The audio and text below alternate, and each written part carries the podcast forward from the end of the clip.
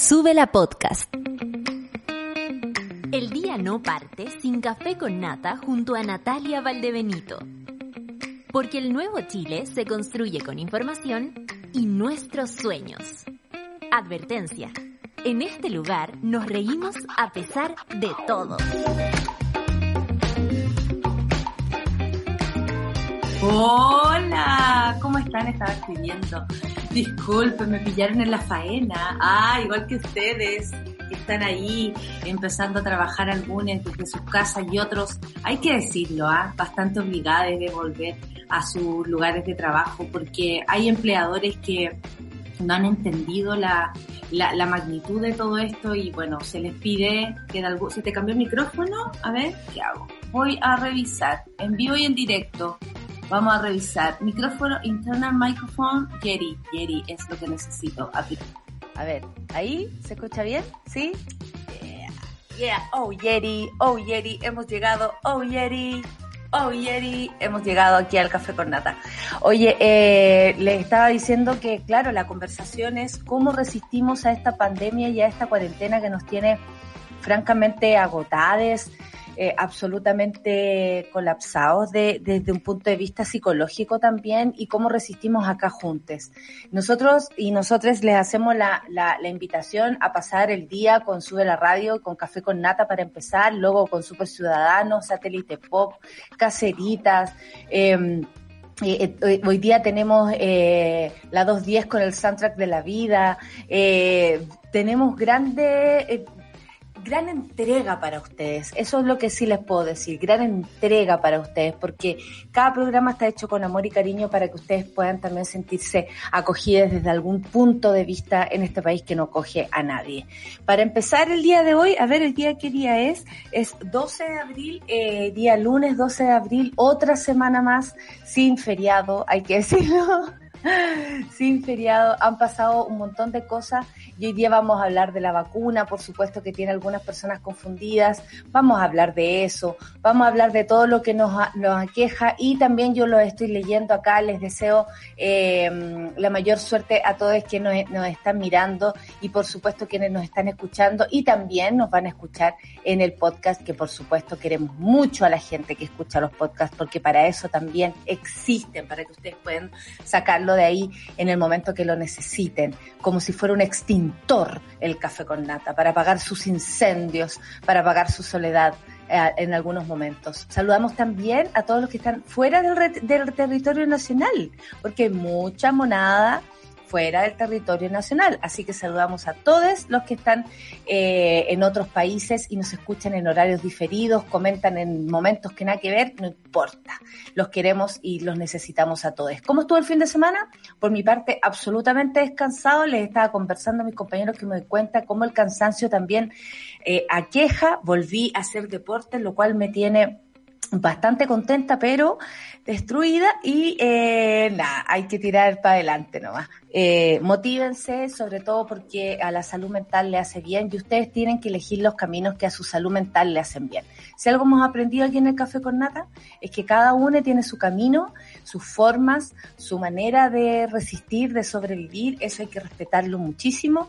Eh, uno puede dar sugerencias, incluso recibir sugerencias, pero siempre el cuerpo y la cabeza de una, de una se va a adaptar a lo que nos, lo necesite. Lo único importante es que no cesen en su capacidad ni en la búsqueda de la felicidad. No cesen en eso, no cesen en la búsqueda de la tranquilidad, no, no bajen los brazos respecto a eso, porque si cada uno eh, busca su felicidad, probablemente la vamos a encontrar en, comunidad también. Vamos al informe del tiempo, ¿les parece? Arica 22 grados, por aquí lo tengo, Arica 22 grados, Iquique 22 grados también, Antofagasta 20 grados, mira, estoy, ahí estoy, 20 grados en Antofagasta, 23 grados en Copiapó, 19 grados en La Serena y Coquimbo, mostraban ayer una imagen de La Serena, no sé de cuándo es, pero hoy que se veía linda esa playa enorme. 20 grados en Valparaíso, así que va a estar despejada la costa. 31 grados en Santiago se informa, 31 grados, pueden creerla con los 6 grados que hizo en la mañana, hay que andar, pero francamente como una cebolla. 29 grados en Rancagua, 28 grados en Talque, va a estar nubleque en, en Talcarrete, pero con alta temperatura igual. O sea, 28 grados, digo, va a estar abochornado. Eso es lo que, eso es lo que pensamos. ¿ah? 27 grados en Chillán, 23 grados en Concepción, todo pasando, Tropiconce, 21 grados en Temuco, 19 grados en Valdivia y las lluvias empiezan a llegar en Puerto Montt. Puerto Montt con 18 grados, Coyhaique 16 grados, también lluvias, Torres del Paine lluvias también, 13 grados y Punta Arenas 11 grados donde no se informan lluvias. Todo pasando en Rapanui, 26 grados, con lluvia, nube, sol, todo pasando. 26 grados va a estar exquisita la cosa. 21 grados en Juan Fernández y un grado en Arica con lluvia nieve o nieve o lluvia nieve. Es lo que veo por aquí. ¿ah? Eso sería mi informe. ¿eh? ustedes ven si me creen o no. Yo lo saqué aquí de, de la pantalla. Ustedes saben, inventando no estoy.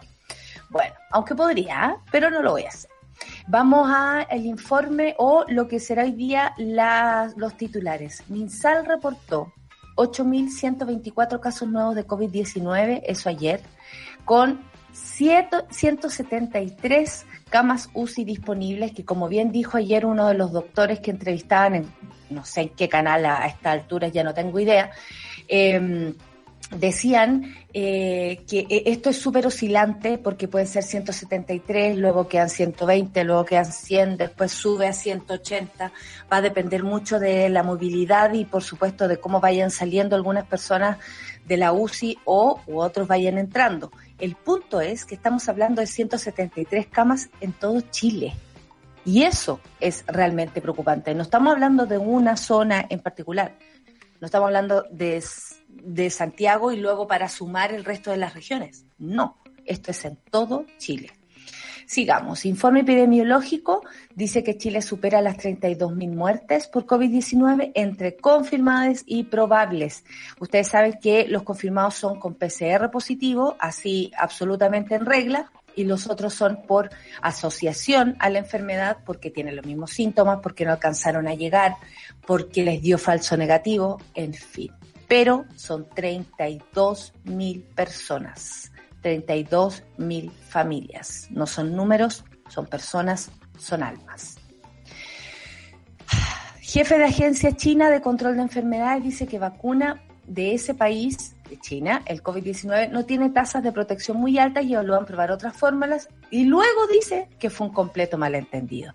Bueno, estaba toda la gente de cabeza pensando qué pasó con la Sinovac, qué pasó con la Coronavac, qué, pasa con esto. Eh, y la verdad es que no se dijo nada nuevo. Eso es lo más importante. no se dijo nada nuevo. La positividad, según eh, lo que se nos ha explicado a propósito de Sinovac, que así, a, pesar de tener, comillas, una poca positividad, una poca protección, finalmente una inmunidad eh, más reducida respecto a otras de las cuales se ha hablado, porque tampoco se ha comprobado, eh, porque estamos en proceso, siempre fue el mismo porcentaje. El punto es que ahora todas las personas quieren que más o menos la vacuna sea la solución y siempre pensamos que era el principio del fin. El punto es que si no hay em, una protección constante, no hay eh, distanciamiento físico, usted deja de usar la mascarilla, igual se puede contagiar.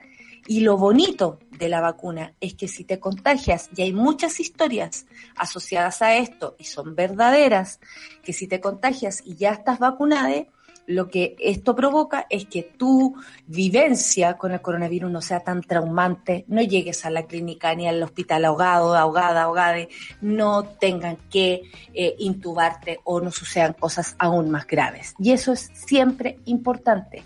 O sea, yo feliz me evito tener un gran problema con el coronavirus y tener una pasada por ahí liviana, que sea leve, sí, yo voy, yo voy. Bueno, aclararon, fue un completo malentendido, se habló siempre de lo mismo. Hoy día, por lo que supe, va a estar la Florencia Tevi, nuestra querida ciudadana del año 2020, en un matinal. Así que ahí va a estar explicando, lo cual me parece fantástico, que la comunicación se democratice y llegue a todas partes. Seguimos. Tres hospitales se convertirán de uso exclusivo de pacientes COVID-19 en la región metropolitana. Eh, estamos hablando de espacio de riesgo, Estamos hablando del, del hospital de campaña que iba a poner eh, Zúñiga, que ahora quiere ser candidato constitucional. No, no estamos hablando de nada de eso. Absolutamente nada. Se hicieron un montón de, de gestiones, comillas, se gastó un montón de plata y no tenemos nada de esas cosas. Y hoy recién están hablando de, instalar tres hospitales. ¿Qué me dicen ustedes? El TC declaró inconstitucional la homosexualidad como causal de divorcio culposo. Declaró inconstitucional la homosexualidad. O sea, es inconstitucional que usted sea homosexual como causa del divorcio. ¿Sí? ¿No? ¿Al revés? Al revés. Vamos a hablar de esto, ¿ah? Como que parece que no entendí la frase. Yo, yo Natalia, no, no sé si está mal escrita, soy yo la que no entendió. Me encanta declarar que no entiendo. TC declaró inconstitucional la homosexualidad como causal de divorcio culposo. O sea, la homosexualidad es inconstitucional, según el Tribunal Constitucional. No, al revés. Sigamos, la solcita nos va a explicar. Una Ah, perfecto. Ya, y eso lo declararon inconstitucional. Ok, la Sol nos va a explicar, de todas maneras, no se preocupen. Sigamos, gobierno ingresó denuncia de oficio por profesora que habló de caso Catrillanca, fíjese usted, en clase de enseñanza básica, y así hablan de ideología. no, si la educación no está ideologizada.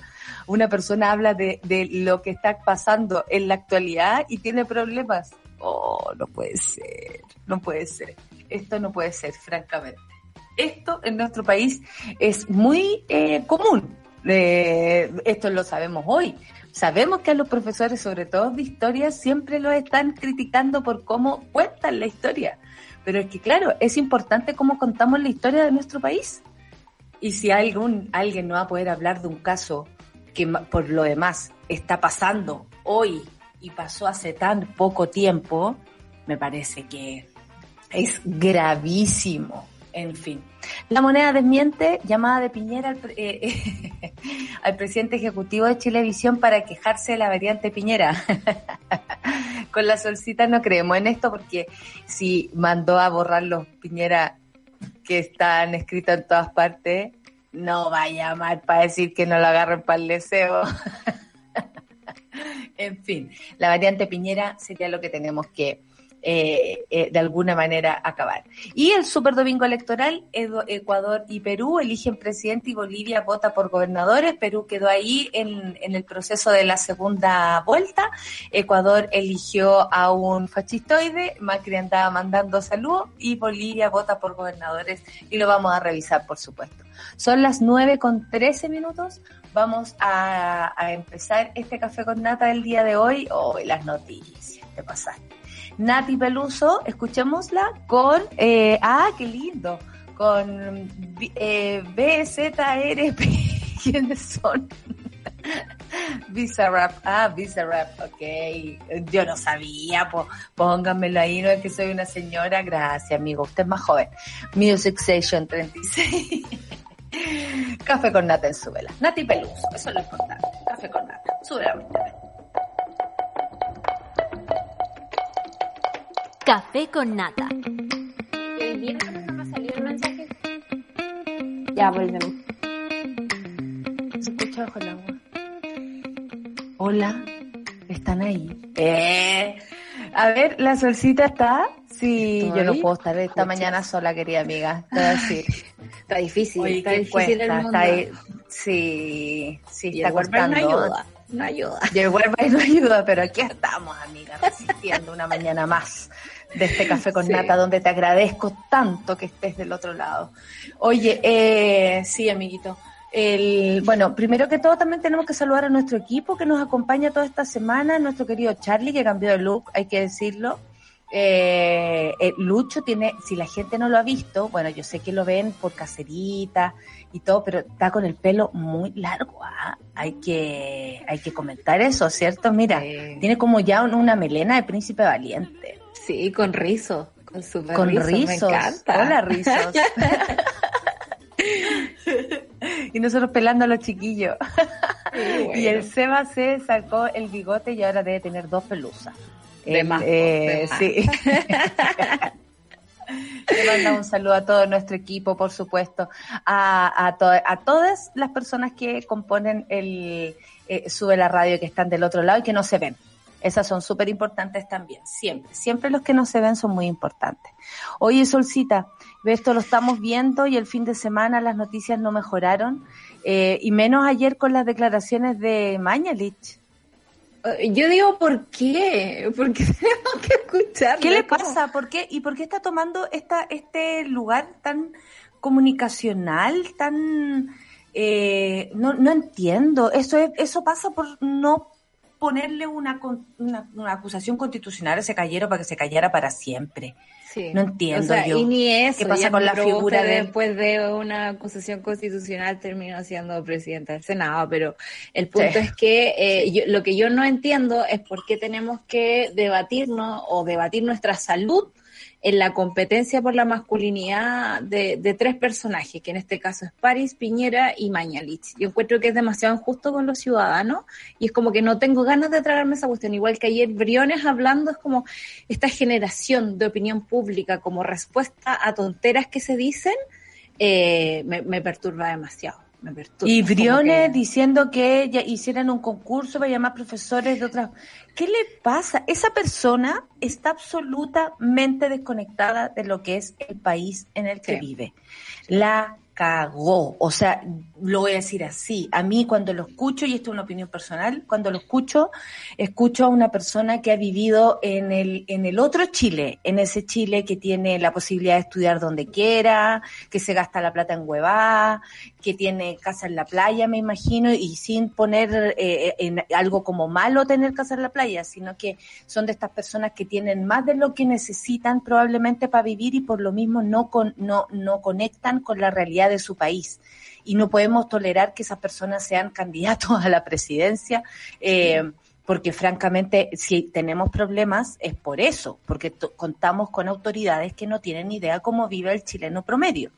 Y, se dedica a ningunear al chileno promedio, porque ningunear a los profesores en este país me parece de un absoluto error conceptual, emocional y profesional. Chile se caracteriza por desperdiciar eh, capital humano, encuentro yo. No solo en, en, el Estado, ponte tú, donde hay gente que se ha dedicado un montón de años a trabajar por, por el bien común y cambia cada administración, por ejemplo, o eh, con este tipo de insulto que últimamente se hace muy común en este gobierno, que es de pasar a llevar a nuestros profesores, que por Dios que se han sacado la ñoña, eh, tratando de cuidar a sus alumnos, cuando el Estado y un ministro como Figueroa, que estuvo en el matinal el sábado, eh, se dedica a, pedirle a los colegios que adecúen su horario para que los papás puedan sacar a los niños el fin de semana a hacer deporte o en la semana en el horario específico del deporte. Francamente, esa, esa pauta de noticias me tiene bien podría porque, porque eh, se entiende como Vitacura Las Condes, todo el mundo aglomerado haciendo deporte por las mañanas, pero no sé si en la granja la gente tiene tiempo para esa cuestión. Acá en Santiago Centro de esa hora se ve pura gente yendo a trabajar, ¿cachai? O sea, está tan lejano y estoy hablando incluso de una realidad como de Santiago. Un Chile de otro, claro. Claro, o sea, saca un niño a las 6 de la mañana, a las 7 de la mañana en, en, Punta Arenas, se muere de frío. Tienen que haber una cosa diferenciada y el desconocimiento que hay eh, por parte de la clase política es abismante. A mí me, me tiene bien. Y ¿sabes qué? Mira, eh, acá el medalla lo dice, más que esté tomando, es porque los medios le dan un espacio a esa gente como Mañalich. No piensan en lo violento que puede ser para las familias que han perdido seres por culpa de la mala gestión de la pandemia. Creo que también es una opinión muy válida, porque tenemos aquí a quienes han dejado eh, que, ocurra. que ocurra lo que está ocurriendo. Eh, si bien todos podemos hacernos cargo de nuestras propias responsabilidades, eh, de lo bien o mal que lo hemos hecho en algunos momentos, de los errores que cada uno sabe que ha cometido en términos de pandemia, digo, eh, nunca, nunca, nunca nuestro comportamiento va a ser similar a lo que se puedan tomar como medidas gubernamentales, estatales para controlar una pandemia. Nunca. O sea, yo sé que nosotras, nosotras podemos colaborar con nuestro, con nuestro pasar, con nuestro día a día, con ser un número menos dentro de todo esto, ¿no? Yo escondiéndome en mi casa siento que molesto menos, que no estoy en los, hospitales, que no, no estoy gastando insumos que se necesitan para otras personas, en fin, y trato de cuidarme por lo mismo. Pero eh, aún así tiene que haber una conciencia de que esto se hace para todos, no solamente para ellos ni para quienes tienen dinero para salvarse, porque hoy día ni siquiera los que tienen plata para salvarse se pueden salvar. Y eso es súper, eh, no grave, sí, no más grave que lo otro, sino que indica eh, la magnitud de este asunto. Ese es el, ese es el problema. Oye, eh, Vamos a leer los, los números, porque esto nos indica lo que está pasando. 8.129 casos. El viernes nos fuimos a acostar con más de 9.000 casos, que llamó mucho la atención. Nosotros ya no estábamos en el programa, por eso no lo pudimos comentar. Pero más de 9.000 casos que obviamente dejó a todo el mundo como, oh, esta weá es terrible. Bueno, multiplíquenlo por tres. porque si cada persona... Eh, ¿Qué pasó? ¿En qué? ¿En qué me equivoqué? Es que me equivoqué porque esa noticia es del sábado, la de los ocho. Bueno, no estaba mal, pero estamos en la misma situación. Pasamos a 7.945, eh, que no, no es mejor, digamos, y tiene que ver ustedes. Y el, y el viernes nos despedimos con 9.000, amiga. El viernes nos despedimos con 9.000 del día. Claro, pero yo me equivoqué en poner el link. Puse la, de, la del día sábado en vez de la de ayer del domingo. Ok, ok. me disculpo por eso, pero les mandé también el link de las cifras oficiales del, del MinSal. Acá lo eh, Va acá, que tira ahí los casos de reportados ayer. 7.945 ayer, no, pero yo quiero igual recordarlo el viernes, porque nosotros no lo pudimos conversar y fueron más de 9.000. Y la gente se impresiona muchísimo pero eso es lo que está pasando. No, no podemos, hoy en serio, sí, en serio, en serio. Y tienes que ver tú, sí, pero también tienes que ver los gobernantes. O sea, amiga, los precios están por las nubes. No han eh, ayudado en nada con los gastos básicos. Eh, todo sube, todo sube, todo sube. Eh, no hay ayudas, digamos, universales y la cantidad de personas fallecidas en las últimas 24 horas hasta ayer es de 133 personas. Eso es muchísimo, son 133 almas. Y bueno, el informe epidemiológico según el DEIS dice que hay 32 mil muertes. Y eso sí que es actualizada la información, Solcita. Y eso sí, sí que nos preocupa y nos pone mal. Sí, está súper terrible, digamos, en términos de números toda la pandemia y recordar que esos números son personas. Yo sigo insistiendo en que por parte del gobierno a lo más hay un comentario del subsecretario Duñac diciendo lamentamos profundamente las muertes, pero no hay una, no, no hay una un espíritu activo por querer eh, que la gente no se contagie o por ir un poquito más allá. Eh, el día sábado, a propósito de esta cifra tremenda de haber pasado de los 9.000 a los 8.000 eh, nuevos contagiados, eh, la subsecretaria Daza como que no supo dar mucha respuesta al asunto y a veces uno olvida que, que, esto es bastante simple, ¿no? Ayer escuchaba a un científico en una transmisión que me metí así como de, de metida nomás eh, y decía, si en un zoológico hay un león suelto, tú no abrís como la mitad del zoológico para que la gente siga andando por ahí, ¿no? Cerráis todo y, te escondís porque hay que atrapar al león primero. El, el, COVID actúa de la misma forma. No es que en el metro contagie menos, no es que en el lugar de trabajo contagie menos, simplemente la cuestión contagia y uno está expuesto a eso. Y frente a eso, también hay medidas súper súper simples, como de repente cuando, decía, cuando, cuando los contagios están altos y tú generas una cuarentena del tipo que tenemos nosotros, bastante sui generis, eh, no sacas nada porque los contagios van a seguir arriba. Tú tienes que hacer estas cuarentenas eh, fuertes, por ejemplo, cuando tienes poco caso, cosa de llegar a un COVID cero, bajar totalmente los casos. Eh, y hablaba de medidas súper simples que nunca le he escuchado, por ejemplo, al ministro de Educación. Ya hemos pasado pandemias con niños en colegios eh, en otras épocas de nuestra historia y lo que se ha hecho es como instalar carpas y tenerlos al aire libre. Sé que las condiciones climáticas de todo el país no son iguales y es terrible, pero no sé, generarles un, un saquito de dormir abajo para pasar el frío porque la ventilación es lo único que hace seguro el estar entre mucha gente en un solo lugar. O sea, en una sala de clases no es seguro y punto. Entonces hay cosas de sentido común que no se aplican en Chile y duele, duele que la producción, el tener abierto, el comercio, todo esté funcionando en el medio de la salud de las personas. Y las necesidades. Yo creo que, por ejemplo, respecto a las clases, eh, solo lo puedo llegar a entender por la necesidad que tienen los niños, niñas, niñas y adolescentes de nuestro país ya de salir de casa. Se entiende, están asfixiados en sus propias casas, eh, no compartir con otras niñas es horrible. Eh, yo, yo lo entiendo por ahí. Y si en algún momento se habló de volver a clases, siempre se pensó también, creo, más allá de la insistencia y porfía del ministro eh, Figueroa. porque francamente, eh, aparte que escucharlo, eh, obviamente habla de, tener un cero manejo de la situación, pero también se habló de, desde una necesidad. Entonces se empiezan a mezclar a estas alturas, con el tiempo, eh, que apremia, porque tenemos una pandemia aquí en el oído hace un año.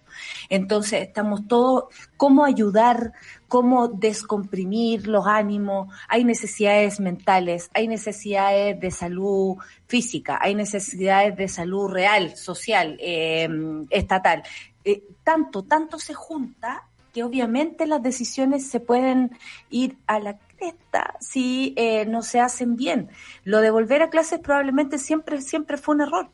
Siempre. El punto es que si no se ayuda a todos los estudiantes de este país a llegar con sus deberes a diario, obviamente se va a pensar que lo mejor es volver a clases, cuando entendemos que ese no es el punto, el punto es que todos tengan la posibilidad de estudiar, ¿cachai? De estudiar, y esa necesidad no ha sido cubierta porque no todas las niñas tienen, eh, por ejemplo, eh, su computador, eh, están todos con un teléfono, a veces el, el, teléfono de la casa, ¿cachai? Para poder mandar un trabajo, es súper difícil hacerlo en PowerPoint si tienes solo un teléfono y no tienes un, un, un, computador como lo que yo tengo aquí al frente o un iPad como tienen otras personas, no tengo idea. Es muy difícil esto, es muy difícil y tiene demasiadas aristas demasiadas aristas a las que nunca nadie se ha preocupado. Por ejemplo, la conectividad. La otra vez que en el Super Ciudadanos tuvimos una, una candidata de Rapa Nui, eh, al final del programa se tuvo que desconectar porque ya no tenía una loma a la que subirse porque no, no le llegaba internet por ninguna parte.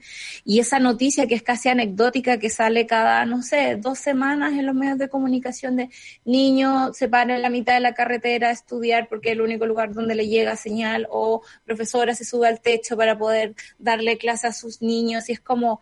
Eh, por una parte romantiza, ¿no? La dificultad y eso lo hace como la precarización claro, esta precarización es una cuestión como muy, muy, desde la psicología, ¿no? Como tratar de entender la cuestión para poder sobrevivir a esto, pero eso no significa que sea correcto. O sea, el Estado de Chile no, no, se ha preocupado de tirar los cables para que a todo el mundo le llegue Internet. En un mundo tan globalizado, donde uno ve como los comerciales de imagen país, cuando uno va, no sé, al aeropuerto, y tú decís, ¿dónde está este Chile? O sea, francamente, me encantaría vivir en él, pero no es así, no es para todos, es para dos, tres, cuatro personas. Y eso ha, ha mermado, digamos, nuestra convivencia en estos días, porque no se puede. O sea, yo me imagino todos esos papás, todos esos cuidadores con estrés porque no pueden eh, generarle un buen ambiente de clase a, los niños. Eh, no sé, la gente que tiene que además trabajar. A mí en el verano, ponte tú, que, baja la productividad de la radio porque no estamos al aire simplemente. Pero no sé, en un momento me, me tocó estar con Olimpia y Olimpia me llamaba y estábamos en reunión y era como, me compliqué entera como por dos días de depresión nomás. Me imagino quienes llevan aquí más de un año soportando esto en la espalda. Entonces, no, no hay alivio por parte de este. No hay este alivio y como no hay alivio, la gente también comete más errores, siento yo. ¿Cachai? Como no, no hay un alivio, por ejemplo, económico, la gente se lanza y dice, bueno, si no me están ayudando, yo me las arreglo. Yo el otro día iba pasando por un lugar, hace rato ya, pero escuché a unos jóvenes que estaban sin mascarilla diciendo, ah, si el problema es mío, si me contagio. No, pues, ese es el problema, no es problema tuyo solamente, es problema de una sociedad completa. Y que uno más de nosotros, uno más de nosotros, vale. ¿vale? y, usa un, un, elemento que tal vez puede usar una persona que está más grave. Y todos necesitamos la misma atención en los hospitales. O sea, no es solamente un problema tuyo. Por ejemplo, el Fran dice, imagínate la rabia que me dio ayer al ver que se promocionaba una pool party. ¿Por qué no hay medidas más severas? Estoy agotado en todo sentido. El Fran es enfermero de UCI en este minuto con atendiendo a COVID también. Entonces, claro, ahí tú decís, ¿qué está pasando? ¿Qué le pasa a las personas versus lo que pasa en el gobierno que uno podría llegar y tirar, oye, esta gente que hace mal las cosas, hace mal las cosas. Cuando se hace mal las cosas desde el lugar más importante, que es la autoridad, que es la que nos da los ejemplos, por ejemplo, a propósito del presidente que no usa mascarilla, que se pasea por la plaza cuando estaba vacía, sacándose fotos, o que ha cometido más de un error al abrir, por ejemplo, eh, eh, la lápida de su tío que murió de COVID. Eh, y que nadie ha podido hacer aquello, ahí tú decís, puto, una pulpari no, no se deja de parecer a ese acto de irresponsabilidad. Y así nos vamos, y así nos vamos y tenemos este problema y hay gente que va a decir, bueno, si esta fiesta es posible, entonces yo compro una entrada, total, deben tener un permiso.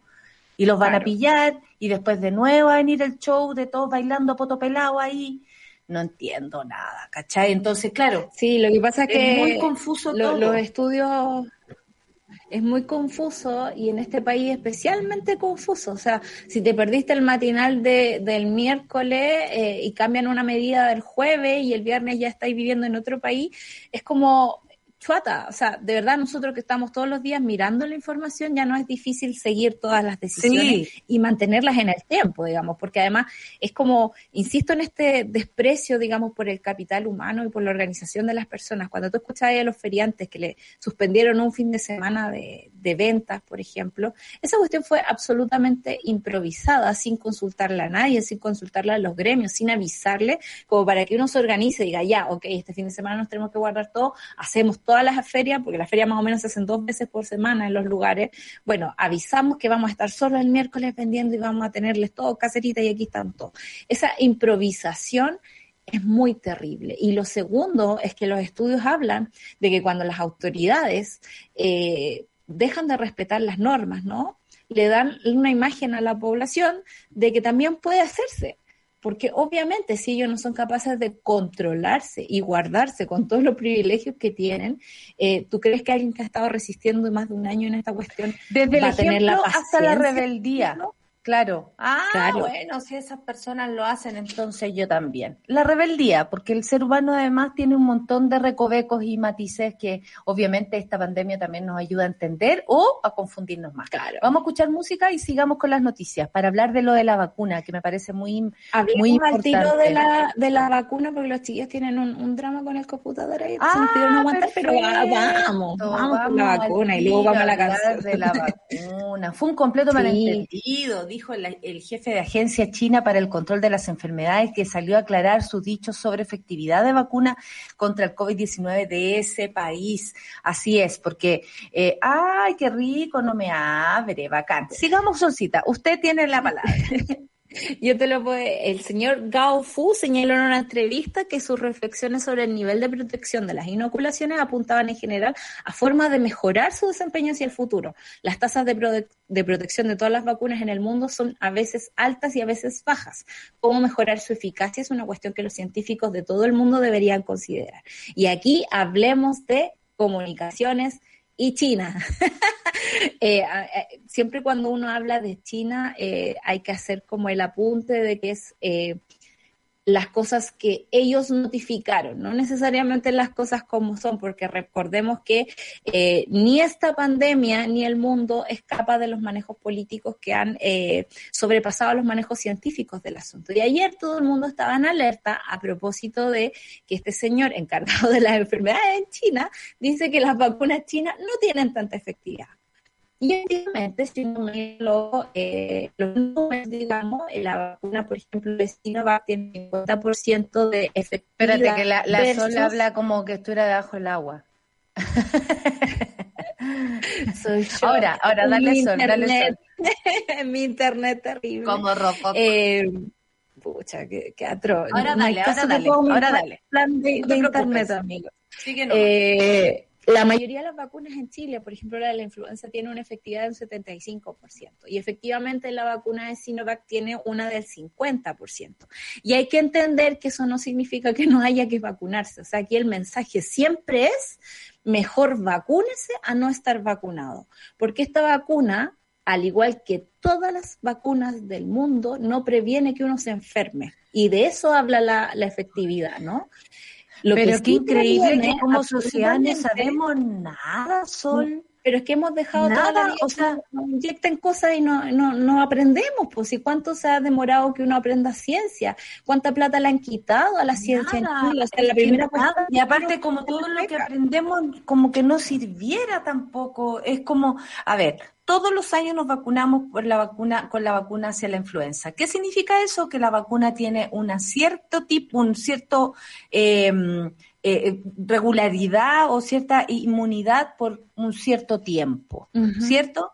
Eso también ha provocado que la enfermedad de la influenza esté más controlada. De alguna manera, ya contagiarse no es algo tan extremo en algunos casos y en otros, como lo que me tocó vivir a mí con mi padre, sí es extremo si usted no está vacunado. ¿Para qué sirve la vacuna? Para protegerse del contagio, por supuesto, como también para bajarle como los niveles a la gravedad de esta enfermedad. Mientras menos personas se vayan enfermando, menos grave se pone, más control hay, de, más se puede, por ejemplo, eh, me imagino yo, eh, los doctores y doctoras eh, saber cómo, cómo aplican un tratamiento, o sea, se permite, con, se permite conocer la enfermedad, que es lo que es el tiempo que no hemos tenido a propósito del coronavirus en especial. Más allá que el SARS-CoV-2 y todos los SARS hayan sido ya descubiertos de alguna manera desde antes y se sabía que el COVID existe desde antes porque hay un montón de gripe y virus distintos de distintas maneras y, y siempre lo han existido con la tuberculosis en algún momento, la sol que se hace así con la alergia. O sea, todo el tiempo tenemos algo que decir a propósito de los resfriados que al parecer son como la gran enfermedad del planeta. El punto es que mientras más conocemos, más nos interiorizamos sobre el tema que nos tiene que importar porque es de nuestra salud. No puede ser que la bulia que tenemos, por ejemplo, política, nos corra incluso de estos temas. ¿Hay cachado que la gente ni siquiera quiere saber sobre esto? O sea, tan cerrados estamos trabajando, produciendo, tratando de comer para llegar a fin de mes, que no, nos damos ni el tiempo de aprender sobre nuestra propia salud. Y ahí yo quiero hacer ese, para, ese, ese, esa, ese comparativo donde estamos tan, eh, y, yo, y yo me incluyo, eh, y a todos nos incluyo, porque es lo más humilde que puedo llegar a ser, pero estamos tan eh, concientizados de hacer las cosas de vamos, vamos, trabajar para vivir, más que vivir para trabajar, básicamente. Vivir para trabajar, va, para adelante, para adelante, para adelante, que no te detienes a ver quiénes son los que te gobiernan, no te detienes a ver qué vacuna te estás poniendo, nada el, ser humano está funcionando como una máquina, como una máquina más de todas las que existen. Entonces, esto, por favor, que nos ayude a entender qué es lo que nos hemos estado metiendo todo este tiempo, cuánto rato funcionan las vacunas, ¿qué pensaban? ¿Que una vacuna del coronavirus iba a durar la inmunidad para siempre? Ninguna vacuna tiene inmunidad para siempre, ninguna. Y eso lo deberíamos saber de antes. Claro, eh, eh, una costumbre muy capitalista, creer que las cosas funcionan bien y que no tienen falla. Y es como, dame mi hamburguesa ahora. Mi cuarto de dame mi inmunidad ahora. Exacto. Eh, y por eso también es súper latero escuchar a, a, Piñera, a Maña, Lichi, a París hablando de cuánto, cuándo vamos a tener la inmunidad de rebaño, ¿no? Como haciendo las apuestas y peleándose entre ellos, como cuando, quién le va a chuntar. Francamente, me parece absolutamente desagradable esa discusión, porque aquí la discusión es como, somos un país privilegiado de partida. Hay lugares en el mundo donde la vacuna ni sueña con llegar. O sea, ni sueña. Y acá tenemos vacunas para todos. Hay que esperar, hay que hacer la fila, ok, pero va a haber vacunas para todos. Y eso todo significa que nosotros estamos ayudando a que los hospitales no se colapsen. No estamos evitando que nos enfermemos porque para eso necesitamos mantener todas las condiciones de salud necesarias para el coronavirus. Lavarse las manos, tener súper ventilado, estar a un metro, ojalá dos, tres metros de distancia de una persona, usar mascarilla. Eso es lo importante para, para eh, tapar el bicho, para pararle la, la, distribución. Pero la vacuna lo que hace es una ayuda para los hospitales, para que no terminemos intubados, no terminemos muertos. Los casos que han ocurrido, obviamente, por estadística van a pasar, porque también se combina con la salud de cada una de las personas. Pero no saber de nuestra propia salud es una cuestión muy capitalista. Estamos aquí listos para trabajar, para producir y para no pensar nada más, ir como caballitos así mirando hacia adelante. Cuando yo tenía en el colegio una profe a la que siempre lo voy a agradecer, me costaba caleta de biología, pero Sonia Garrido me decía, si usted no sabe de su, de su cuerpo, es una irresponsabilidad. Así que vamos aquí aprendiendo biología para que aprendamos cómo funciona el asunto. Oye, ¿qué me ha ayudado ahora en, en este mundo? Oye, yo no sé, eh, eh, no sé cuánto rato estuvimos en silencio y todo lo que hablamos no sirvió para nada. Y bueno, y bueno, la historia de nuestra vida. Vamos a, vamos, no, fueron 30 segundos nomás. Vamos a, a, ¿cómo se llama? A, eh, hay que sacar lo positivo, por lo menos algunos tenemos la suerte de haber recibido la vacuna, dice la Orfe, por supuesto, eso a propósito de lo que está pasando en otros lugares del mundo, no, es menor, no es menor, y da, y da, y, y uno piensa, hoy la gente, ah, total, no me protege, sí lo protege, quiere llegar a estar intubado, mejor aburrido que intubado. Se lo escuché al Nico el otro día en, en la 210. Y, y lo digo, y, mejor encerrado que intubado, mejor en cuarentenado que intubado, mejor eh, mirando, sacándose los mocos en su casa que intubado. Se lo digo en serio. Las personas que están intubadas o vivir la, el estrés de tener un familiar en esa situación, no se lo doy a nadie, porque francamente el susto, eh, estar intubado por una persona no es solamente estar preocupado de sus órganos a los cuales el tubo este llega, que son los pulmones. No, todo su cuerpo se ve eh, involucrado y dañado precisamente porque una máquina ajena a ti entra a tu cuerpo. Entonces, es... Cuando estás despierto y consciente, que es una cosa loca del coronavirus, a diferencia de otras enfermedades que te pueden intubar ya inconsciente, eh, en este caso no, necesitáis estar despierta y el trauma que significa eso se los encargo a mí. Además de eso, pero imagínate en lo concreto, estar enfermo, evitarse. Eh, eh, no, no tengo la experiencia más cercana, pero sí sé de personas que se han vacunado y han tenido el coronavirus y lo han pasado como una de esas gripes de las cuales nos hablaban al principio. O sea, con vacunas sí se puede y vamos a seguir insistiendo, porque no puede ser que bajemos los brazos respecto a eso cuando es la única solución que tenemos a la, a la mano. Por favor, seamos en ese aspecto conscientes, sobre todo del eh, mundo en el que vivimos. No estamos solos, no solamente es por usted, es por los demás también y basta con hacer las cosas solo por uno, porque eso es lo que nos ha enseñado el capitalismo, el neoliberalismo, esta gente que no nos cae bien, ya, esa gente nos enseñó que usted tiene que, lo único que, para, lo único que sirve es para trabajar. Y no tiene que entender ni qué vacuna se pone, ni qué gobernador lo dirige, nada. Usted trabaje, trabaje. Ya, no queremos más eso.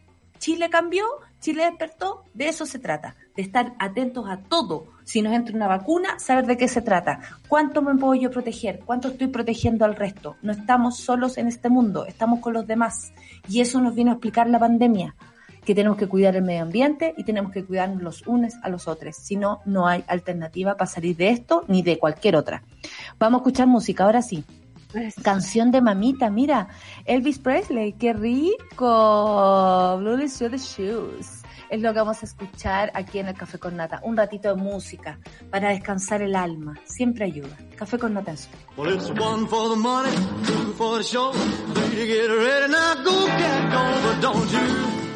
Estás viendo Sube la Mañana. Son las 9 con 48 minutos, estamos en el café con nata, por supuesto, de, ay no, ¿sabéis qué? Necesito que me expliquéis lo del TC que declaró inconstitucional la homosexualidad como causal de divorcio culposo. Necesito que me explique eso, Solcita, porque yo pude haber confundido todas las cosas y es una información importante para nuestro público homosexual, ampliamente homosexual. Por supuesto. Hace un tiempo me espantó un poco una noticia que parecía sacada como de los años 60 o en realidad de 70 en adelante, eh, que decía que eh, alguien había... Valle del Campo en adelante. Exacto. Bueno, igual tuvimos un periodo bonito después de eso, pero, pero yo de en adelante. Eh, y era que alguien se estaba divorciando y eh, trató a su pareja de homosexual y le pareció que era una eh, causal eh, importante de divorcio. Y eso, digamos, es bastante retrogrado para entender en estos tiempos, eh, a lo cual el TC extrañamente, en un buen fallo, fallo a pesar de la pelea de gatos que tiene adentro del TC, eh, dice que es inconstitucional, digamos, eh, hacer este tipo de cosas y que no es una causal de divorcio culposo, va a decir, que me da risa como la palabra legal, ¿no? A veces no, no es tan literal como uno, como uno piensa, ¿no? Tiene distintas connotaciones, como la histeria, cuando, cuando uno te trata de histérica eh, versus la histeria en eh, psicología, ¿cachai? Es como, tiene distintos grados. No, es la, la, como la mm, caricatura. Claro, exacto.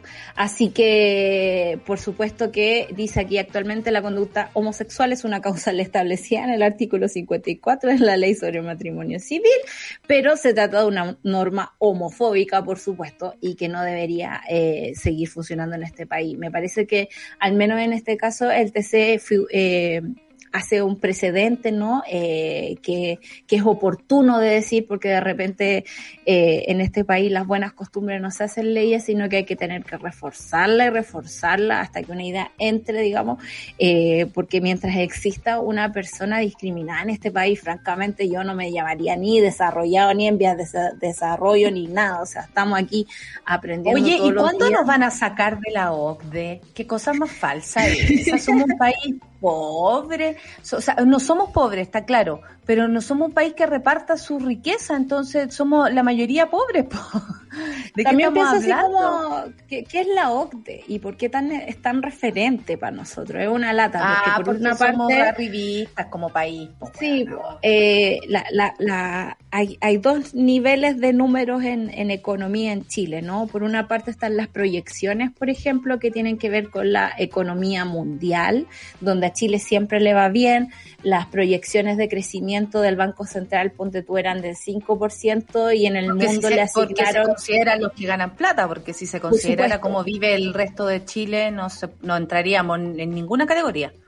Por supuesto. Entonces, de este 5% pasamos a un 6,5% en sus proyecciones mundiales y es como bacán. Mientras tanto, en el país, por ejemplo, la cesantía está en los dos, num en los dos dígitos hace 10 meses y a nadie pareciera importarle, digamos. Entonces, claro, tenemos, es, bien gráfico todo, ¿no? Tenemos un presidente eh, billonario que sigue ganando plata versus las personas que siguen perdiendo sus empleos sin ningún tipo de ayuda por ninguna parte. Entonces, claro, la OCDE es como para, para los briones, ¿no? Para los que van a sus reuniones en Harvard, para los que tienen, tienen una... A los Velasco, los que cobran 20 palos por, una, por un almuerzo. Claro, entonces eh, a mí esa, esas mediciones como que yo las separaría.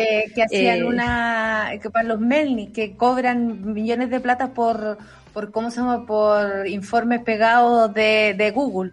Oye, eh, otra noticia importante es que el gobierno ingresó denuncia de oficio por profesora que habló de caso Catrillanca en clase de enseñanza básica. El hecho se conoció a través de un video compartido en redes sociales donde se puede ver a la docente refiriéndose al homicidio del comunero porque sí, lo mataron eh, desde el establecimiento defendieron a la profesora y que su actuar está lejos de un afán de adoctrinamiento, que tiene que ver una, noticia eh, del día a día con adoctrinar, por favor. El hecho se dio a conocer a través de un video compartido, como contaba, la funcionaria utilizó un dibujo de un carabinero, siendo que el hecho fue protagonizado por funcionarios de la PDI.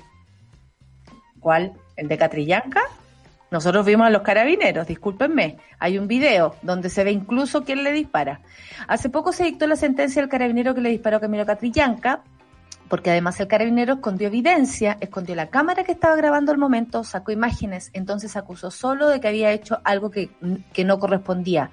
Esto le cuenta la profesora a sus alumnos. Después, la esposa con la hija de Camilo, Catrillan, que la hija, que tiene eh, de ocho años, le pusieron así, tal cual como esta imagen, y ahí pusieron a la hija que tiene ocho años, que puede estar haciendo una niñita tan mal como para que el carabinero esté encima de ella. Bueno, esas son las opiniones de la profesora cuando le estaba contando.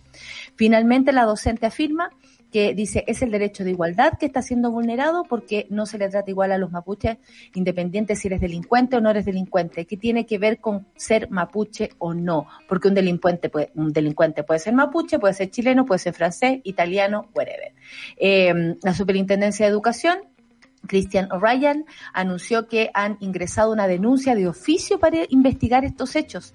La autoridad de gobierno explicó que la decisión busca verificar si las acciones que ha tomado el establecimiento se ajustan a lo que indica la norma educacional en cuanto al respeto de las libertades de enseñanza.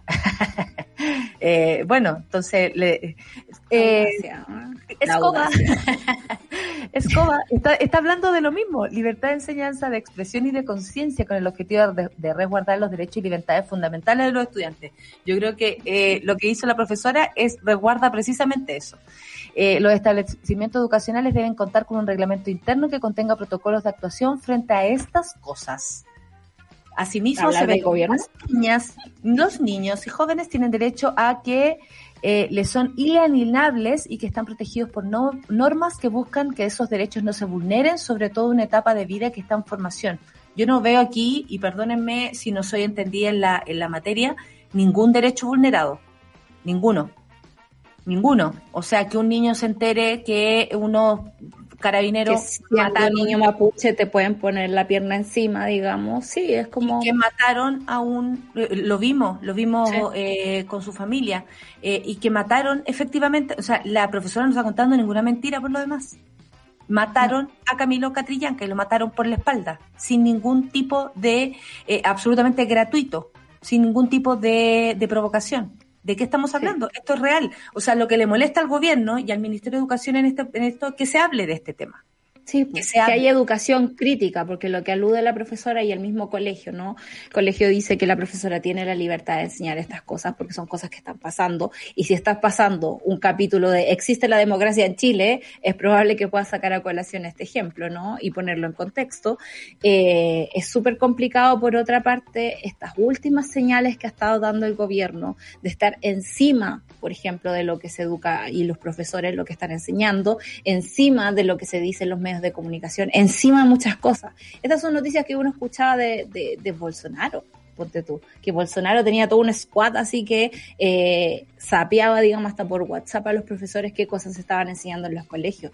Pero cuando hay alguien encima de las niñas y de los profesores que están eh, acudiendo, digamos, a la educación crítica para criar ciudadanos despiertos, y, y, críticos frente a una realidad que claramente es injusta. O sea, la hija de Catrillanca, por ejemplo, o sea, que, no, no, me cabe en el corazón ni en la cabeza que alguien pueda pasar por ahí y, y decir, no, vamos a analizar si estos adoctrinamientos. Francamente, el gobierno se trata de defender hasta de los rayados de las murallas. Y eso, eh, eh hace rato viene siendo media, digamos, de, de, de no. su, de, del nivel democrático que, que, estamos teniendo. Y, es, y frente a estas pequeñas cosas que después se transforman en grandes, es que nosotros los ciudadanos tenemos que estar atentos y seguir peleando por nuestros derechos. No puede ser que nos digan cómo pensar. Esa cuestión ya es como el colmo, encuentro. Sí. Oye, eh, nos vamos entonces, tenemos una gran invitada a continuación. Eh, a propósito del último informe de Amnistía Internacional, vamos a estar con Erika Guevara aquí en el Café con Nata. No es primera vez que la tenemos y tenemos el gusto de estar con ella, por supuesto. Y eh, vamos a hablar de derechos humanos, de cómo también la, la pandemia ha, ha, profundizado aquello, ¿no? Eh, graves problemas sobre los derechos humanos de las personas en este país. Y bueno, yo eh, ayer me leí el informe para estar bien preparada eh, y aquí estamos para recibir eh, a, a Erika. Nos vamos directamente a la pausa para no perder más tiempo y volvemos de inmediato con más café con nata aquí en Suela Radio. Suela Mañana, Suela Radio, Suela Toda. Una pausa sube, y ya suela, regresamos. Se dicen muchas cosas de nuestra generación, que somos frágiles, que la queremos fácil, que bla bla bla. Pero en realidad somos puro carácter. Sin miedo a ponerle color. Intensos en todo lo que hacemos. Con cuerpo para luchar por lo que queremos. Somos lo que somos y eso no se tranza. Escudo, hecha con cuerpo, color y sabor. Escudo, hecha con carácter. Hay una nueva fecha y tú eliges qué día votar, el 15 o 16 de mayo, por convencionales constituyentes, gobernadores regionales, alcaldes y concejales. Infórmate en cervel.cl o al 600 6166. Servicio Electoral de Chile, Cervel. Las historias del nuevo Chile necesitan un medio independiente. Suscríbete a Sube la Club y construyamos juntos un nuevo medio para un nuevo Chile. Baja la app y súbete a Sube la Club. Ya estamos de vuelta en Sube la Mañana.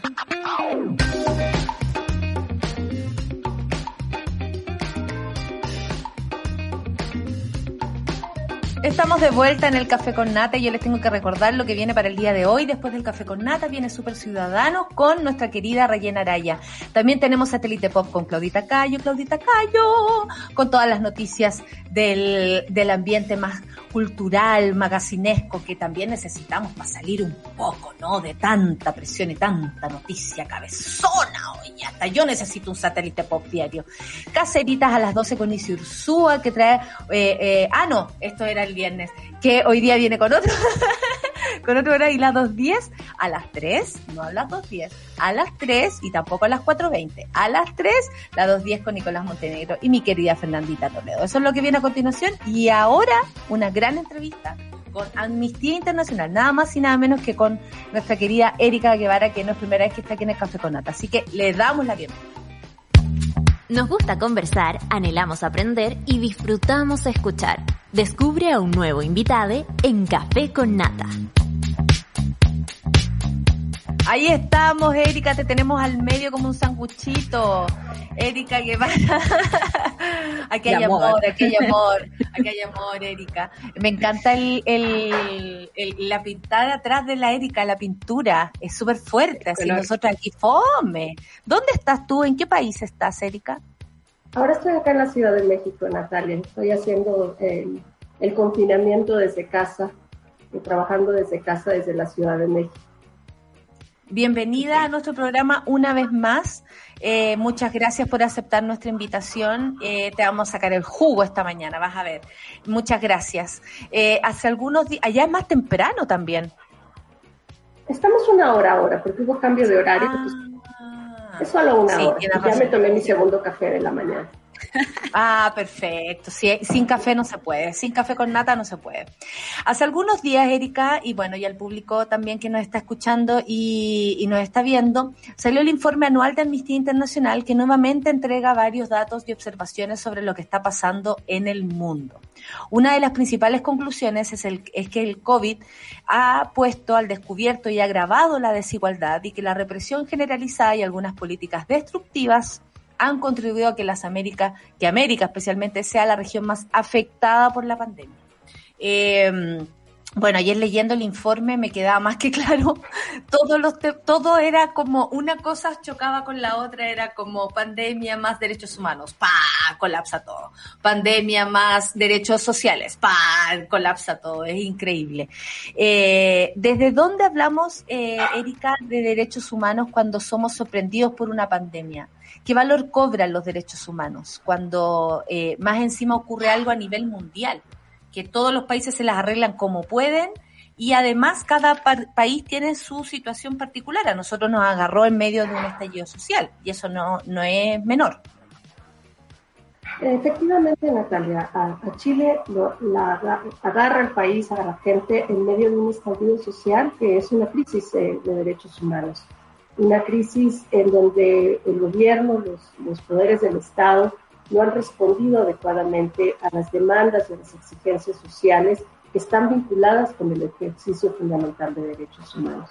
Y así como en Chile es que llega la pandemia al mundo entero, ¿no? un, un mundo atravesado por enormes desigualdades, brechas sociales, no solo en términos del acceso a los bienes económicos, al ingreso económico, pero en general una desigualdad atravesada por la discriminación, el racismo, el patriarcado, que lamentablemente ha violentado los derechos humanos de millones y millones de personas. Y es en ese contexto que llega una pandemia a no solo descubrir, ¿no? poner, eh, digamos, en relieve todos los desafíos que ya se estaban enfrentando, pero además viene a exacerbar esa realidad, no solo por el virus eh, en sí mismo, sino por la propia respuesta de los estados. Lo que hemos visto alrededor del mundo es que el año 2020, eh, particularmente marcado por la pandemia del COVID-19, es la historia de quienes tienen menos, dieron más y recibieron nada de sus gobiernos. ¿no? El liderazgo no ha, no ha venido ni de los líderes políticos, ni de los grandes eh, consorcios empresariales, ¿no? De los líderes de las corporaciones, ha venido de la gente común, de las personas trabajadoras de la salud, de quienes mantienen nuestros hospitales limpios, de quienes mantienen nuestras calles limpios, de, de las personas campesinas, de quienes distribuyen el alimento. Ese, ese liderazgo que ha sido, que ha marcado el año 2020 y precisamente lo marca en este contexto en donde se, se exacerban las, las realidades que ya enfrentábamos, pero que además se suman nuevas crisis que han sido generadas por los propios gobiernos. Y lamentablemente no es sorprendente que las Américas sea la región más afectada por el COVID-19, los números no nos engañan, con 13% de la población mundial que representa nuestro continente, tenemos hoy día el 48.7% del total de muertes eh, confirmadas, en donde Estados Unidos, Brasil y México ocupan los tres primeros lugares alrededor del mundo del número de personas que han perdido la vida en manos de COVID. Y esto no es casual, es decir, no es coincidencia que tres países estén en nuestro continente, es más bien una, un reflejo, ¿verdad? Una representación de todo lo que está mal, los temas estructurales, la falta de inversión en salud pública, en donde se violentan los, los derechos a la salud y a la integridad de las personas, sobre todo en los grupos históricamente marginalizados. Entonces, eso significa una pandemia en un momento crucial en donde los derechos humanos han sido atacados por los propios gobiernos, donde los derechos humanos se han convertido en el, en el, en el mal lenguaje, ¿verdad? En donde los, los propios gobiernos lo utilizan precisamente para atacar grupos de población y sobre todo aquellas que han estado, estado históricamente marginalizadas.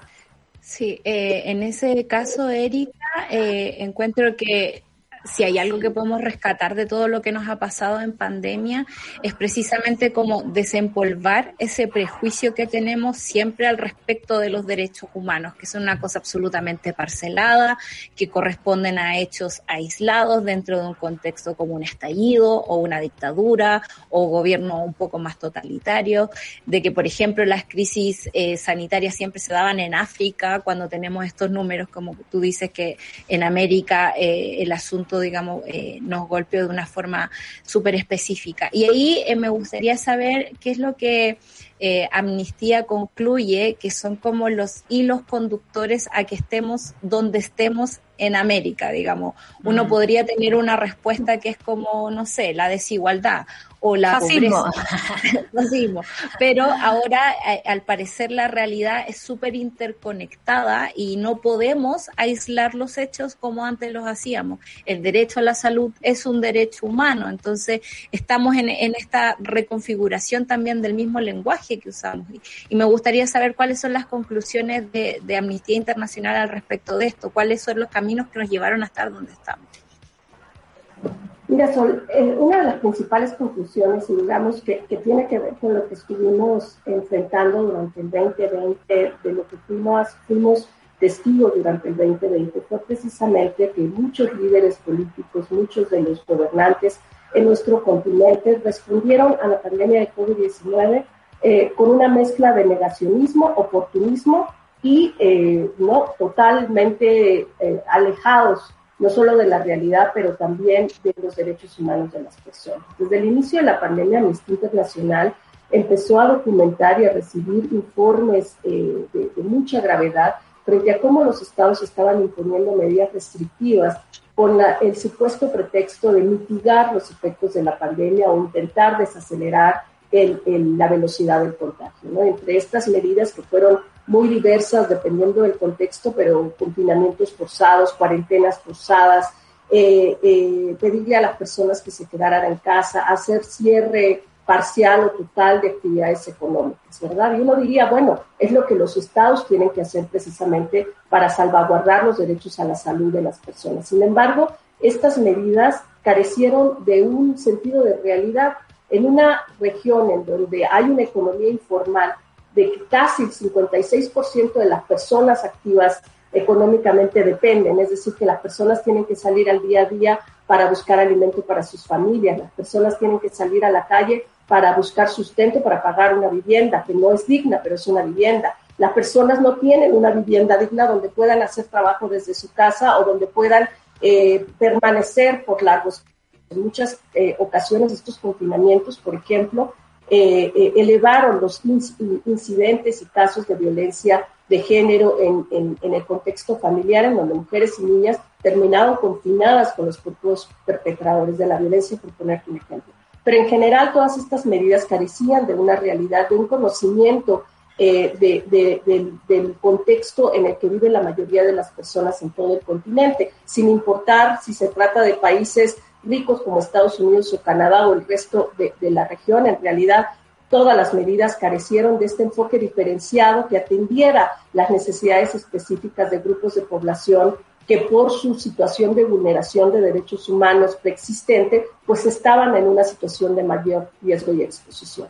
Y lo que vimos es entonces lo que siempre pasa en nuestra región, tristemente, un reflejo de cómo han perdido los gobiernos la capacidad de diálogo. Lo hemos hablado en el caso de Chile, ¿no? Como un gobierno que hace totalmente eh, eh, ¿no? oídos sordos frente a las demandas sociales. Pues en la pandemia se replicaron eh, exactamente estas actitudes de falta de diálogo, de cierre de los oídos, de cierre del espacio democrático, ¿verdad? En donde muchos gobiernos adoptaron estos decretos de emergencia simplemente para hacerse de más poder. Entonces hubo uso excesivo de la fuerza, detenciones arbitrarias, cuarentenas forzadas. En países como El Salvador, Paraguay y Venezuela detuvieron a más de 100.000 personas en estos centros de cuarentena forzados del Estado sin condiciones sanitarias, sin ni siquiera de distanciamiento eh, social, que es las recomendaciones principales para evitar el contagio, y violando los derechos humanos de las personas. Entonces, en, esta emergencia sanitaria lo que se generó fue una crisis de derechos humanos, en donde lamentablemente seguimos enfrentando eh, eh, la respuesta de nuestros gobiernos que son inadecuadas, que no solo no responden a las necesidades, sino que además efectivamente no han tenido los resultados esperados porque seguimos siendo la región epicentro del coronavirus, de, la pandemia de COVID-19. Sí, y quería hablar de eso porque eh, cuesta meterse en los temas sin hacer una, una visión como, como incluso personal de lo que uno siente con todo lo que ocurre, ¿no? Eh, eh, cuando estábamos hablando de que, queríamos tenerte invitada, que ojalá aceptara y hablamos en la pauta, nos queríamos hacer también una, una idea de lo que es la región. Eh, porque mm, la pandemia nos pilló con Trump, que no es menor eh, el cómo hizo las cosas, ¿no? Eh, el negacionismo, como tú dijiste, el oportunismo, anoté esas dos cosas que son súper, eh, que parecerían como una ajena de la otra, pero negacionismo más oportunismo es, gravísimo. O sea, agarrar esto como una oportunidad me parece que es, es cruel, es grave y es una violación de los derechos humanos en sí misma. Una pandemia como una oportunidad. nos agarró con Bolsonaro, que ha provocado que eh, Brasil se convierta en un foco de contagio de nuevas cepas y de todo el desastre que, eh, se ha convertido la región. Eh, la presión que hay por no cerrar las fronteras, me imagino que era una presión económica, porque nosotros desde acá no entendíamos nada, que por qué la gente iba y venía de Brasil y, y, los bichos iban y venían, o la gente viaja a Miami sin ningún tipo de problema. López Obrador, que a lo mejor no era parte de este grupete, sin embargo, ha sido súper, eh, eh, yo diría que equivocado, eh, muy negligente en sus dichos, en su forma de, plantearse frente a un país tan con tanta densidad de población y tan irresponsable él como sean libres primero después que no se va no se va a poner la vacuna porque él tiene más eh, eh, no sé, como eh, más defensas que otras personas, es una cosa muy extraña. ¿Qué papel han jugado las personas? Porque acá no podemos hablar solamente como de hoy, como las personas como una masa humana. ¿Qué papel jugó Trump en un momento? ¿Qué papel juega Bolsonaro? ¿Qué papel juega Obrador? ¿Qué papel juega Chile con Piñera? ¿Por qué es importante de dónde vienen y quiénes son estas personas? Porque nosotros nos estamos enfrentando a una nueva votación y tenemos que saber que por quienes no tenemos que votar con sus características, ¿no? Negacionismo, oportunismo, capitalismo. ¿Qué, ¿Qué papel han jugado estas personas en que América sea uno de los más afectados por la pandemia? Mira, Natalia, es, es, una pregunta bien importante la que tú haces, porque en efecto la pandemia no solo viene y pone en descubierto y exacerba los temas estructurales históricos, ¿verdad? De décadas de abandono estatal, de décadas de falta de inversión social, de inversión en, en salud pública, eh, de inversión en salud preventiva, ¿no? Una serie de cosas que nos podemos poner a analizar desde lo estructural hasta lo micro y lo macroeconómico, de cómo se invierten los recursos públicos, pero al final del día hay un factor individual, hay un factor personal, como tú decías, ¿no? Y que está muy vinculado a quienes hoy día están ocupando el poder político, quiénes son nuestros líderes en la región y cómo ellos han alimentado este contexto eh, de, de, grandes desigualdades, de graves violaciones a los derechos humanos, y cómo terminan alimentando en este contexto que la pandemia venga y convierta a nuestra región en una total catástrofe, no solo eh, sanitaria, sino en una catástrofe en materia de derechos humanos. Y es efectivamente cuando nos damos cuenta que los populismos, que el autoritarismo, que el caudillismo que impera en todo nuestro continente, no solo en América Latina y el Caribe, sino incluido en los Estados Unidos con Trump, esta, esta visión mesiánica de que solo un individuo tiene la verdad absoluta prácticamente y que por ende no requiere dialogar con la ciudadanía. Hoy día nos está costando un alto precio, una factura altísima, precisamente porque lo vemos representado en el número de personas que han perdido la vida, que han sido contagiadas por el virus con secuelas graves y todo el, el, el entorno de violaciones a los derechos humanos que se han dado en este contexto. Y cuando uno mira además quiénes han sido las personas más afectadas, sin duda alguna es una pandemia que ha afectado al mundo entero en su conjunto y a la región en su conjunto, pero no nos ha afectado igual a todas las personas, ¿no? Las personas que eh, eh, en proporción han sido eh, afectadas mayormente son personas de grupos de población históricamente marginalizados, pueblos indígenas, comunidades negras, mujeres y niñas que viven en situación de pobreza, personas LGTBI que ahora también están confinadas en, contextos de violencia y muchos otros grupos de población que ha, habido una intencionalidad de marginalizarles y solo atraerlos al centro cuando hay procesos electorales, ¿no? Entonces, por ejemplo, las pocas ayudas económicas que se dieron en algunos países se dieron en ese contexto, ¿no? En ese contexto de, del populismo, en ese contexto del, del decimos en México, eh, derramar ¿no? El, el, gasto público en dádivas ¿no? que no están solucionando los problemas esenciales sociales y económicos de las personas y sobre todo de aquellas que viven en situación de marginalización y pobreza. Entonces, sí tiene un, un rol importantísimo, eh, Natalia, no solo este negacionismo y oportunismo, eh, pero también este populismo que ha venido a invadir la esfera política de nuestra región, de líderes que presentan soluciones simplistas a graves problemas que tienen una enorme complejidad y que requieren una complejidad para atenderlos. Entonces, veíamos líderes que desde la manera en que se refieren a la pandemia ya per se generan una situación crítica de desigualdad, de discriminación. Trump le llamaba el chino, que generó una ola de violencia que hasta la fecha continúa en contra de personas de origen asiático en los Estados Unidos. Una violencia extrema de personas que salían a la calle a comprar sus víveres y que eran golpeadas masivamente simplemente por ser eh, eh, por tener un origen asiático, ¿verdad? Eh, el presidente López Obrador en México se refería a la pandemia como algo pasajero que le caía como anillo al dedo y efectivamente le cayó como anillo al dedo para seguir solidificando, consolidando una respuesta militarizada a todos los problemas sociales, porque fue durante la pandemia en donde el presidente López Obrador tomó la oportunidad para seguir afianzando a nivel legislativo y a nivel de política pública la presencia militarizada a través de una Guardia Nacional, ¿verdad?, que está generando graves violaciones a los derechos humanos, inclusive de personas migrantes. En El Salvador, igualmente, el presidente Nayib Bukele, con el pretexto de la pandemia, se hizo de más poder debilitando totalmente a las instituciones del Estado y al balance de poderes y generando una verdadera crisis eh, institucional que puede tener consecuencias nefastas para el ejercicio fundamental de derechos humanos. Y en Chile, lamentablemente, no es la excepción.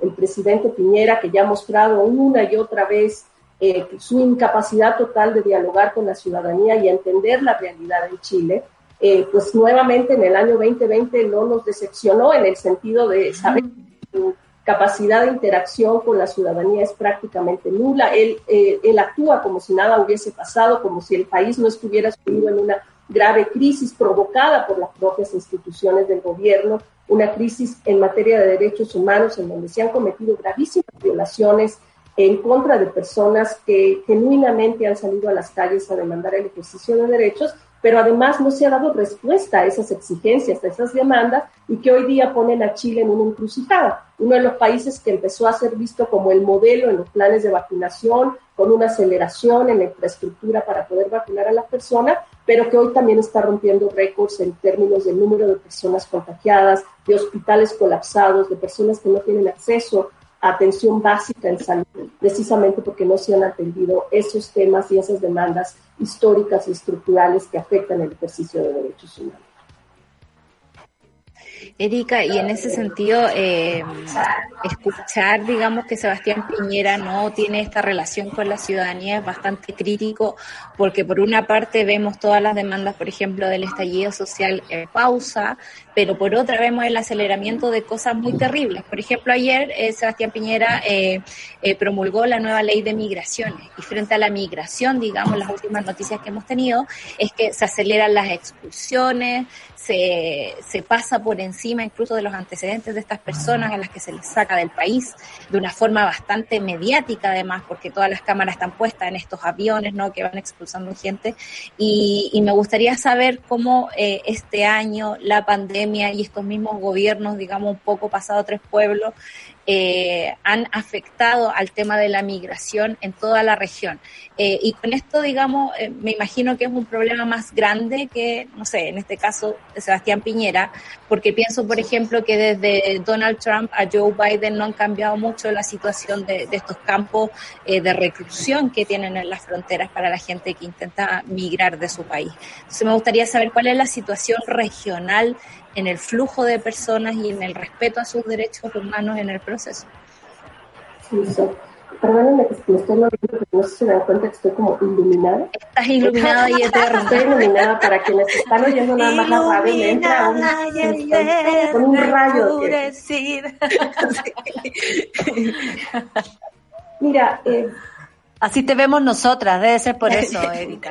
Así te vemos nosotras, es la proyección que tenemos. Miren, el, el, tema de las personas migrantes y refugiadas yo creo que es el, el, el, drama más cotidiano, pero también el drama más trágico de la humanidad, ¿no? Personas que lamentablemente obligadas a salir de sus hogares, de sus países de origen, eh, algunas, muchas de ellas en nuestro continente buscando protección internacional, es decir, salen eh, de un contexto de masivas violaciones a los derechos humanos, como no ocurre en el contexto de Venezuela, con más de 5.5 millones de personas, como en el contexto de Centroamérica, del Triángulo Norte, de El Salvador, Guatemala y Honduras, en donde escapan de la violencia generalizada y la falta eh, negligente e indolente de las autoridades para proveer protección, pero también de miles de personas que están escapando de, de estas crisis humanitarias que se han generado precisamente por la falta de atención de, estos temas estructurales en materia de derechos humanos. Un país como Haití, que está experimentando una de las peores crisis humanitarias de todo el mundo, sin ninguna atención, no solo mediática, sino de ningún, de ningún país, de ningún gobierno. La cooperación internacional y la comunidad internacional ha abandonado totalmente eh, a las personas en Haití, provocando grupos masivos de personas que intentan llegar a República Dominicana, a otras islas del Caribe o que eh, llegan a, a, algunos territorios eh, de América Latina intentando llegar a los Estados Unidos y enfrentando eh, eh una situación muy, muy lamentable. Lo mismo pasa con Cuba, eh, con Bolivia, con Ecuador, con Perú, con muchos otros países que han experimentado estos grupos masivos de manera histórica. Y lamentablemente ante esta realidad, lo que hemos visto en la última década en particular, es eh, la adopción de medidas restrictivas, de políticas públicas encaminadas a violentar los derechos humanos de personas migrantes y, y refugiadas que buscan protección. Eh, lo vemos claramente en, las, en, los cuatro años de la administración Trump. Eh, no solo aceleró una maquinaria ya restrictiva y violatoria de los derechos humanos, sino además adoptó políticas inhumanas y crueles de detención de personas, de separación de familias, de detención de niñas y niños no acompañados, en donde en centros de detención, en cárceles prácticamente, en condiciones de, de, de cárcel, en donde había hacinamiento, donde hay reportes de violencia, de violencia sexual en contra de niñas y niños, precisamente en un ambiente permisible, ¿no? En donde las personas han sido deshumanizadas totalmente. Entonces, en el contexto de la pandemia, pues les queda como un pretexto perfecto para seguir implementando estas políticas restrictivas. Entendemos que en un momento de emergencia sanitaria los estados tienen la potestad del control de sus fronteras, ¿no? Natalia lo decía muy bien, poco se entendía, ¿no? Porque por un lado establecían ciertas actividades esenciales que eran pues meramente económicas, ¿verdad? Mientras le cerraban la frontera precisamente a las personas que necesitaban protección internacional. Entonces esa falta de coherencia pone en relieve claramente que hay una intencionalidad de prevenir que las personas puedan ejercer su derecho a solicitar asilo y que las personas puedan recibir de la protección que ha sido negada en sus territorios como parte de un acuerdo, ¿verdad?, global de las obligaciones internacionales que tienen los gobiernos. Entonces, ante esta imperiosa necesidad de protección, lo que vimos en el año 2020 fue cómo varios gobiernos respondieron con políticas aún más restrictivas y muchas veces inhumanas, en donde se detuvieron a personas migrantes y refugiadas en condiciones que las dejaban expuestas inclusive al riesgo elevado de contraer COVID-19. En México, por ejemplo, en algunos centros de detención migratoria, las personas se movilizaron reclamando, ¿verdad?, eh, eh, que se les liberara precisamente porque estaban en una condición de, hacinamiento, de falta de, condiciones sanitarias para evitar el contagio. Y en efecto, muchas personas se vieron expuestas al, al COVID-19 precisamente en estos centros de detención en México, en Trinidad y Tobago, en los Estados Unidos y en muchas otras partes. Pero hay otro fenómeno también sumamente preocupante que durante el año de la pandemia o lo que va de, la pandemia se ha venido a consolidar y es el tema de la militarización de las fronteras, ¿verdad? Como única forma de respuesta ante eh, los flujos de personas en necesidad de protección y en búsqueda de mejores oportunidades. Eh, lo vemos claramente eh, en, México, en ambas fronteras, con los Estados Unidos y con Guatemala. Guatemala en sí mismo, un país que está atravesando una crisis económica y social de, eh, grandes envergaduras, termina invirtiendo recursos públicos que hoy día son necesarios para seguir dándole al personal médico equipos individuales de protección para que atendan la pandemia y no prefieren invertirlo en la militarización para prevenir que las personas crucen la frontera eh, lo vimos en Perú muy gravemente al inicio de este año, en Chile también, en, en zonas... En Iquique, en Arica, sí. Efectivamente, en donde no solo se pone en riesgo la vida de las personas y los derechos humanos de las personas que intentan ingresar al territorio, pero también de las comunidades de acogida, ¿no? que finalmente son las que han puesto la cara y que quienes han brindado esa protección que ha sido negada por los estados y que terminan atrapadas ¿no? entre estas políticas restrictivas, entre la falta de atención de los estados e inclusive ante la presencia de, militares en, sus, hogares, en sus comunidades, que también ponen altísimo riesgo eh, su vida, su seguridad y su integridad. Entonces, esa es nuestra región, como una región cada día se va cerrando a estos nacionalismos que lo único que han generado pues es una crisis de derechos humanos. Más que nunca la pandemia nos ha dejado claro que, para estos temas no existen las fronteras, es decir, el virus no conoce de fronteras, el virus va pasando de un lado a otro eh, eh, sin que las fronteras importen mucho y lo que sí hemos visto es una coordinación efectiva por parte de los estados para violar los derechos humanos de las personas migrantes y refugiadas, pero no hemos visto ese mismo nivel de coordinación, de colaboración, de cooperación, tanto para generar una migración organizada como para atender eh, la gran emergencia sanitaria producida por la pandemia. Erika, tal vez la pregunta que te voy a hacer no es algo que tú puedas responder. Ah, eh, ¿Qué opinión tiene Amnistía cuando hace un informe eh, súper profundo a propósito de las violaciones a los derechos humanos y el país al cual, por ejemplo, lo que pasó con Chile, no hace mella de esto? ¿Qué opinión tienen ustedes cuando, además de tu informe, aparece otro informe que dice exactamente lo mismo o profundiza lo, eh, o tú profundizas con el informe de amnistía lo que dijo otro, en fin? ¿Qué pasa o qué opinión se tiene desde amnistía cuando una eh, cuando la sociedad está súper consciente de lo que ustedes están diciendo, pero no así los gobernantes? Porque eh, cuando nosotros decíamos quién nos defiende, quién nos ayuda en esto, pensábamos que podía ser amnistía con un informe, pensábamos que podía ser Human Rights con un informe, pero sin embargo nadie escucha. ¿Qué opinión tienen ustedes cuando no se escucha lo que se está diciendo, cuando es un aporte a la vida de las personas y de los seres humanos y de los derechos humanos, básicamente? Para terminar. ¿Cómo se me está yendo la iluminación? ¿Te das cuenta? Eh, mira, eh, Natalia, esa, es la gran pregunta y yo creo que no solo es sobre Amnistía Internacional, finalmente nosotros siempre hemos dicho que somos una organización más de derechos humanos, de, de una vibrante comunidad eh, de movimientos sociales y de derechos humanos que conformamos la sociedad civil organizada como un espacio en donde las democracias, ¿no? Eh, se ejercitan, es decir, sin,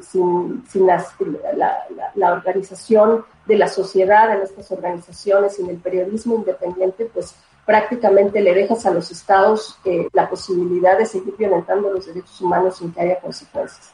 Sin embargo, y en el contexto de la pandemia, yo creo que es importante mencionar que también hemos visto un espacio de cierre democrático en donde muchos gobiernos han utilizado la pandemia como un pretexto eh, para adoptar estas medidas supuestamente de emergencia y limitar la libertad de expresión. En algunos países como Paraguay, El Salvador, Honduras, Cuba, eh, eh, se, se impusieron reglamentos, leyes, decretos para limitar que las personas pudieran divulgar información, con el pretexto de que querían prevenir información falsa sobre la pandemia. Lo que hicieron fue utilizar ese, ese pretexto para silenciar a las personas defensoras de los derechos humanos y, personas periodistas independientes que estaban denunciando las condiciones de precariedad, por ejemplo, en los centros de salud. En el caso de Venezuela, inclusive personas trabajadoras del sector salud fueron detenidas por denunciar las condiciones de precariedad y la falta de equipo de protección eh, individual en países como México, Estados Unidos, personas que denunciaron, personas trabajadoras del sector salud que denunciaron estas condiciones fueron despedidas, ¿no? Utilizando, digamos, este pretexto de la pandemia. Entonces la libertad de expresión está bajo ataque y eso incluye también a las organizaciones de la sociedad civil. Eh, en todos los países de la región hay como una narrativa única, ¿no? De parte de los gobiernos, sin importar el espectro político al que pertenece. Eh, hoy vemos, por ejemplo, que la tendencia es Soros, ¿no? El pobre Soros, yo creo se levanta todas las mañanas para ver de qué lo acusan, si de la CIA o del comunismo internacional. Un poco nos pasa a nosotros, ¿verdad? Este, yo creo que alguna vez les he comentado que hay, hay, hay, personas que tienen la capacidad de hacer tweets que yo no puedo, pero en el mismo tweet, que ya ven que está un poco el límite, le acusan de ser jerarca del comunismo internacional, pero también pagada por la CIA y ahora hija de Trump, ¿no? O sea, es como una... cómo, cómo se acomoda en el espectro. Y eso es el resultado de lo que alimentan los gobiernos, ¿verdad? Es decir, es el resultado de la estigmatización en contra de las organizaciones de la sociedad civil, en donde los gobiernos se han dedicado a mostrar su intolerancia, ya sea atacando, como nos ha pasado en Chile, donde ha salido toda la maquinaria estatal para intentar desmentir amnistía, en vez de sacar toda la maquinaria estatal para resolver eh, los asuntos que las personas están exigiendo en las calles o las demandas que las propias organizaciones están poniendo en el papel a través de investigaciones serias o con el silencio, ¿verdad? Que es otra forma de intolerancia también. Y en esta ocasión nos ha tocado esa, esa estrategia por parte de las autoridades. Ignoremos, ¿no? No digamos nada y va a pasar, ¿no? Es esa cosa de va a pasar, va a pasar. Y pues no va a pasar porque las, las denuncias van a continuar, porque la situación en materia de derechos humanos sigue siendo eh, sumamente preocupante porque las personas están demandando con claridad eh, la rendición de cuentas exigiendo derechos. Entonces, si, si consideran los gobiernos, si considera el gobierno del presidente Piñera que va a pasar, pues no va a pasar. Va a pasar nuestro informe, pero van a venir otros más, porque la sociedad civil tenemos una responsabilidad, tenemos un rol importantísimo que cumplir y el periodismo independiente también tiene ese rol que cumplir de informar, de investigar, eh, de denunciar, de cuestionar, porque sin ese cuestionamiento no podemos hablar de democracias, terminamos hablando de autoritarismos. Entonces, sí, el gobierno puede hoy día estar en silencio, pero muy, muy, muy probablemente va a tener que hablar cuando la gente siga demandando sus derechos.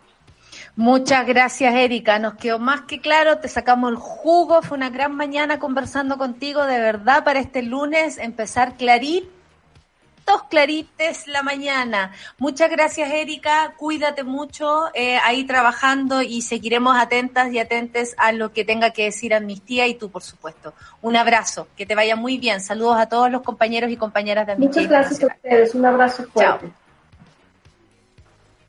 Un abrazo, chao. Oye, estuvo intenso, nos robamos unos minutos de la Rayen, pero cómo no, eh, si la información además tan detalladita, tan perfecta, ¿sabéis? Que creo que les quedó clarito también a nuestra monada y eso a mí me deja muy contenta, Solcita. ¿Le damos la bienvenida a la Rayen? Ay, ahí está, la veo, la veo. buenos días. Amiga, eh, prepárate con el whereby. Lo único que te digo, prepárate con el ah. whereby. Atención, atenta a eso. Está idem hoy día. Sí, ya. Sí, okay. está como día lunes. Eso es lo único que te puedo decir. Como día lunes. ¿Cómo estás tú? ¿Cómo estuvo tu fin de semana? Como día lunes, no, bien, pues bien, bien. Siempre feliz un lunes, eh, no, pero con muchas noticias, con muchas cosas para revisar y, así como de alguna manera eh, la voz de, Erika nos permite mirar en el contexto global lo que significa eh, la situación de derechos más allá de lo que ocurre en torno a la pandemia y nos deja como un escenario clarito del terreno que estamos pisando. También hay que verlo en materia local. Es parte de eso lo que vamos a analizar eh, con José María del Pino, que viene con mucha información y en el contexto, por cierto, también latinoamericano, no solo lo que pasa aquí en Chile, elecciones en Perú, en Ecuador, hay muchas cosas pasando, lo que ocurre también a nivel local, lo que pasa con las vacunas, la vacuna china y todas esas cosas las vamos a revisar hoy día en el programa. Qué mañana más intensa y absolutamente eh, abierta y con la comunicación abierta de estos medios independientes como nosotros que podemos entregarle la información así a la gente, clarita, clarita. Bienvenido José María del Pino, bienvenido Seba, bienvenida Rayen a esta mañana, a esta semana, bienvenida Monada. Eh, terminamos acá el café con Nate, le damos la bienvenida a Rayen Araya y sus ciudadanos. Nos vemos con la sol. Chao, chao, chao, chao, chao eso fue Café con Nata junto a Natalia Valdebenito. Tu dosis para partir el día informado y muerto de la risa. Revisa este y otros capítulos en subela.cl o en nuestra app.